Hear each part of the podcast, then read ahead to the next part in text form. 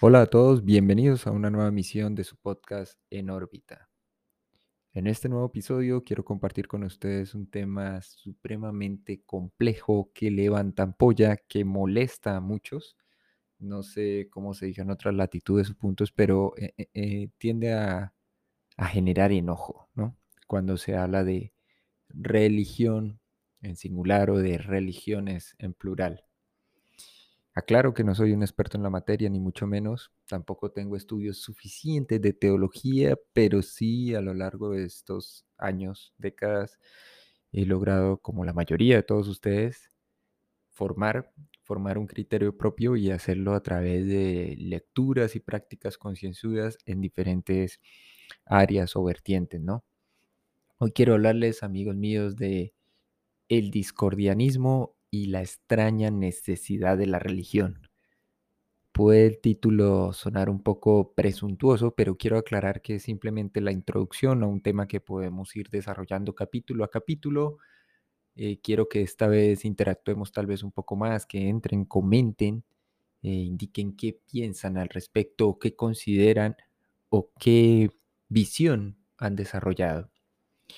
Antes de entrar en materia y hablar del del discordianismo, que es de hecho simplemente una creación bastante reciente, mediados del siglo XX, ¿sí? específicamente, si no estoy mal, es después de la década del 60 que se desarrolla esta, esta creencia, ¿sí? o, del 50, bueno, hay una publicación de dos sujetos, eh, tienen un par de ideas pues alocadas porque de hecho es, un, es una broma, es una broma con sentido, con propósito, es decir, no es un chiste ramplón como tal, crean un cuerpo teórico, si se quiere, que está fundamentado en nociones, que mezcla o combina pues diferentes creencias, ¿no? Que a fin de cuentas no es muy distinto de lo que ocurre en, en las sectas o en las derivaciones de instituciones de religiones tradicionales, independientemente de si son vertientes o derivaciones de la tradición judeocristiana, ¿no? Entonces, la pregunta fundamental es, eh, o más bien las dos preguntas fundamentales son, ¿por qué creer y por qué no creer en un Dios? Porque todo el concepto de la religión, toda su estructura se erige a partir de esa idea. Es una idea que según la posición desde donde se observe o se mire, o supera al ser humano con creces, ¿sí? Porque este viene siendo un producto o un subproducto de esa entidad eh, divina que tiene atributos superlativos. O a la inversa, eh, el hombre es algo así como un leño indefenso arrojado en el mar furioso de la existencia y de la realidad que no termina o no terminamos de entender. ¿Ya? Entonces, Independientemente del punto, la era o la etapa en la que se ha encontrado la civilización humana, la historia da cuenta del desarrollo de una creencia o de un conjunto de creencias en diferentes latitudes y puntos de la Tierra en torno a Dios, no como figura, no como símbolo, no como representación o mera deidad, sino como una realidad subyacente a la existencia y que está eh, envolviendo absolutamente todo. Y ya obviamente, y esto sí tiene mucho que ver con contexto, con región, con ubicación, pues se ha desarrollado todo un entramado de creencias en torno a esta visión. Hace un par de años, eh, leyendo un artículo, encontré un mapa de, esta publicación Odisea Humana que había sido eh, traducido por un medio mexicano y que mostraba o ilustraba el desarrollo y la evolución del mito y la religión. Recordé entonces que en clases introductorias de filosofía hacían esa distinción entre fe y razón, dogma y creencia, mito y religión, que de hecho estaban correlacionados o emparentados en qué sentido. Resulta que el mito, en principio, y antes del logos, es decir, de la razón, de la introducción del pensamiento racional, era la forma en la que nosotros los seres humanos explicábamos cosas que escapaban a nuestra comprensión. Era la forma de decir, no entiendo esto, no sé de qué estoy hablando, pero, pero esta narración, esta historia me permite acceder a un conocimiento que está más allá de mi alcance en este momento. Esto no lo encapsula, no lo delimita de cierta forma, pero sí me permite eh, tener cierto acceso, cierto contacto con él. Entonces, el mito era una forma de decir algo que no podía ser explicado de otra manera. El mito aparentemente entonces es lo que abre o da cabida o da cuenta, según, ojo, algunos historiadores y teólogos, eh, a la religión, pero no a la religión ya como, como corpus, como, como, como pilar básico de una institución específica en una era concreta del tiempo, sino a la religión como esa búsqueda del ser humano hacia lo trascendente, porque aquí, bueno, hay, hay otro punto bastante extraño con, con la necesidad de las religiones y la creencia religiosa, y es que pareciera ser una condición natural del hombre, del individuo, de los seres humanos, el, el buscar, yo no diría que la trascendencia, pero sí algo trascendente, un asidero o algo que nos dé cierta estabilidad, efectos prácticos, ¿sí? De hecho, y correlacionándolo, por ejemplo, con, con visiones tradicionales de la historia del derecho humano, del derecho positivo, digámoslo así, ese que es propuesto como modelo impuesto, pues luego, la religión cumple una función de regulación muy similar a la del derecho en el contexto social, y es que busca de cierta manera regular el comportamiento humano y las relaciones derivadas de ese comportamiento en sociedad, es decir, de unos con otros. ¿Sí? Básicamente el grueso de las religiones, independientemente de, Mm, digámoslo, variaciones, algunas semejanzas y muchas diferencias marcadas, tienen en común, eh, digámoslo, aspectos que correlacionan, por ejemplo, principios de ética, principios de moral y que buscan aplicarlos a casos prácticos en relación a cómo deberíamos comportarnos, ¿sí? Bajo, eh, dependiendo obviamente de la institución religiosa o de la religión organizada, del contexto, del modo y lugar. Entonces, hay algo curioso y es que em, este mapa, voy a dejar el enlace luego y para aquellos que estén interesados con gusto lo, puedo compartir, acerca de la evolución del mito y la religión muestra cómo en Europa, África, Irán, India, el este de Asia, el Ártico, Norteamérica, Suramérica, Nueva Guinea, Australia y Oceanía, a lo largo de cerca de 100.000 años de historia, se fueron desarrollando de manera paulatina, pero constante, diferentes concepciones religiosas y obviamente en la mayoría, si no en todas, el trasfondo de esas concepciones era el, vínculo o el desarrollo o el mejoramiento no solo de la especie o la condición humana, sino la búsqueda además de un Dios o unos dioses o el encuentro con este Dios o con estos dioses perdidos. ¿Sí? Mm, básicamente hay una afirmación que está relacionada con, digámoslo, con religiones primigenias antiguas en las cuales lo que predominaba era el animismo. Y con el animismo, tanto en regiones, por ejemplo, de Nueva Guinea, Australia, Oceanía, como de Europa y África, se tienden a desarrollar diferentes, eh, digámoslo, concepciones, ¿sí? Eh, que están, por ejemplo, vinculadas en el caso de Arabia o Irán o India, con diferentes formas de animismo que comparten ideas comunes, particulares. Y, según esa investigación de, Odisea Humana, es alrededor del año 4000, 5000 antes de Cristo cuando formalmente se comienza a desarrollar, en el caso de Asia, ¿sí? con India, el este de Asia, eh, y en el caso, digamos, de Europa y África, ya tradiciones de carácter politeísta, ¿sí? De hecho, también ocurre así con los griegos. en la cultura griega y romana hay una concatenación o, digámoslo, todo un entramado de dioses, si se quiere. Pero es, digamos, hasta el desarrollo ya formal, por ejemplo, en el caso de la India, ¿sí?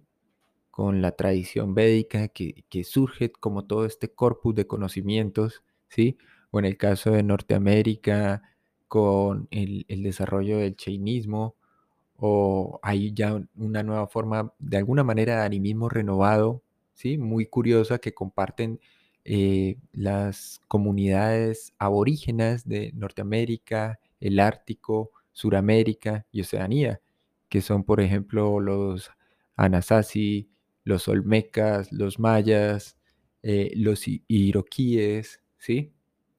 Y otros pueblos ancestrales de todas estas zonas del mundo del globo que comienzan a compartir una visión, digámoslo, o un desarrollo espiritual en el sentido de es posible una búsqueda teleológica, una búsqueda de fines, e independientemente de Dios, lo que voy a tratar de hacer es buscar mi desarrollo individual, porque solo de esa forma podría lograr un desarrollo colectivo, ¿no? Que es lo que también curiosamente van a plantear algunas de las tradiciones en el este de Asia y en la India, ¿sí? Específicamente cuando se desarrolla ya propiamente el jainismo, el budismo o el hinduismo, ¿sí? Mil años antes de Cristo, 520 años, eh, eh, o incluso 800 años antes, ¿sí? Posteriormente y con la aparición de, de, esa como ruptura histórica temporal de lo que llamamos la era cristiana o el año cero, ¿sí? Del cristianismo, es que viene propiamente como la configuración de eso que sería la, la tradición judío-cristiana, ¿no? Entonces se puede hablar de cristianismo, de mitraísmo, de judaísmo y del islam. Pero hay que tener en cuenta que estas tradiciones parten o emanan de cierta forma derivan de ese cristianismo. Y junto con ese cristianismo en, Europa, curiosamente, y después del, de la Edad Media, pasada la Edad Media obviamente, tienden a aparecer tradiciones, mmm, ¿cómo decirlo?, naturalistas, si se quiere, donde hay como una, una fuerte vinculación con lo sobrenatural, pero no, no quiero ser malinterpretado, no en un sentido paranormal, sino más bien que está más allá de la naturaleza misma, de la natura. No es algo contra natura, sino son ideas que van a dar cabida o que se van a sentar en, por ejemplo, el gnosticismo primigenio o el gnosticismo de los esenios o los llamados primeros cristianos gnósticos, ¿no? Entonces aparece, por ejemplo, eh, las tradiciones de carácter eh, celta, eslavo, ¿sí? que luego le van a dar cabida a, la, a cosas como la teosofía, la antroposofía, o el neopaganismo, o las creencias wicca y demás, pero que tienen, digamos, en sus bases, en sus raíces, nociones y concepciones que vienen de mucho más atrás. ¿sí? Entonces, el, el, punto común, diría yo, es que hay esa búsqueda incesante y constante a través de los diferentes momentos y etapas, no solo de, de regular o de mejorar la relación humana, la condición humana, sino al mismo tiempo también de dirigir u orientar el desarrollo de la vida misma hacia un dios o unos dioses. ¿Sí? Difícilmente para alguien que creció en este lado del globo, me refiero a Sudamérica, eh, asimilar una tradición, por ejemplo, que viene de Nueva Guinea, de Australia, de, qué sé yo, de bosquimanos australianos o de pueblos eh, tradicionales de Oceanía, ¿sí? Va a ser difícil, por ejemplo, la Polinesia o Micronesia, de entender, porque no es el contexto, no es el lugar. Sin embargo, es curioso que las personas a lo largo de sus vidas eh, cambien constantemente de creencias. Es decir, eh, prefiero pensar que eso está asociado de pronto como a esa plasticidad, esa flexibilidad que tenemos, pero es muy curioso que sin entender muy a fondo y sin haber crecido y recibido esa formación, tengamos la facilidad de decir, no, mira, yo crecí en el seno una tradición de organización católica, romana, apostólica, mm, sin embargo, quiero experimentar con, por ejemplo, el judaísmo o el islam, independientemente de si la persona domina o no el idioma, independientemente de si domina o no las bases, de, si ha leído los textos tradicionales que componen su cuerpo de conocimientos en cada una de esas organizaciones o instituciones religiosas. Entonces eh, se hace un poco extraño porque es más como si se adaptase un cambio de hábito, así como cambiamos de, de ropa constantemente. Eh, se me hace como un poco ligero y sin embargo a la vez no termina como de justificar la, la necesidad de esa creencia. Hay parte de, de, del individuo que llama siempre como a la calma, la estabilidad en medio de todo el caos, en medio de todo el desorden y las fluctuaciones con las que constantemente tenemos que vivir. Sin embargo, es muy extraño que, que seamos incapaces de desprendernos de eso, porque al final constituye e, e, e, esa idea se, se concreta en que en una institución, en un cuerpo de conocimientos específico. Eso le da dirección y rumbo a la vida de muchos individuos. Aquí aclaro, no estoy diciendo eso es bueno o es malo, pero siempre ha sido un cuestionamiento a título propio, a nivel personal, individual, el hecho de que seamos incapaces o de que los individuos sean incapaces de tratar de desarrollar una vida independientemente de esas nociones. Cualquiera de las personas, de los muchos oyentes del podcast, podría decir, no, hay, hay dos ejemplos concretos. Están los ateos y están los agnósticos. ¿Sí? El caso del agnóstico se vincula más con el hecho de entiende, estudia a fondo las diferentes creencias o trata de hacerlo por lo menos y sin embargo se declara incapaz de tener acceso a lo que, digamos, podría denominarse, concebirse como una especie de conocimiento de orden superior, toda vez que siempre hay, digamos, una intermediación que proviene de parte de otros hombres como él susceptibles a errar, a, equivocarse o a elaborar juicios a priori o juicios de valor que probablemente eh, conduzcan o induzcan eso, valga la redundancia aquí, al error. Entonces el agnóstico dice, no, ¿cómo podría? En la base de cada una de las grandes religiones organizadas de la actualidad que todavía eh, existen en el siglo XXI, hay instituciones, hay organizaciones y en, la, y en la base y en la punta de las mismas, digámoslo así, hay seres humanos, individuos, como tú, como yo, ¿sí? Y entonces eh, establece esa analogía, nunca antes la religión, la que quiera que sea, cualquiera que sea, ha hecho más santo a ningún ser humano. Ahí es una historia de beatificación, si se quiere, de santidad o de elevación espiritual casi que incomprensible para la mayoría, pero que es una condición propia de quien sería el regente o el representante de cada una de, de estas instituciones o de estas grandes religiones. Llámesele Krishna, llámesele Buda o llámesele Jesús. Pero no es algo que el ser humano consiga. La religión, así como eh, eh, eh, el derecho no se correlaciona con la justicia, la religión a su vez nunca ha hecho más santo ni mejor individuo a ningún ser humano. Porque claramente estos regentes o representantes son algo distinto, algo que claramente se distancia y que lo establece así su misma tradición del, del individuo como tal, del ser humano. Les dice, mira, yo estoy aquí para mostrarte la puerta de entrada y yo, yo puedo constituir o puedo mostrar o, o desarrollar un camino. Eso es lo que suele ocurrir. Entonces, ah, bueno, en el caso del agnóstico, eso es lo que suele ocurrir casi siempre. Es un cuestionamiento, yo diría que bastante tosudo, muy, muy mesurado, muy calibrado, muy articulado. Y en el caso del ateo, pues claramente lo que hace es por, por digámoslo, contravía establecer una posición diametralmente opuesta. Es decir, el, mismo término lo está indicando, ¿sí?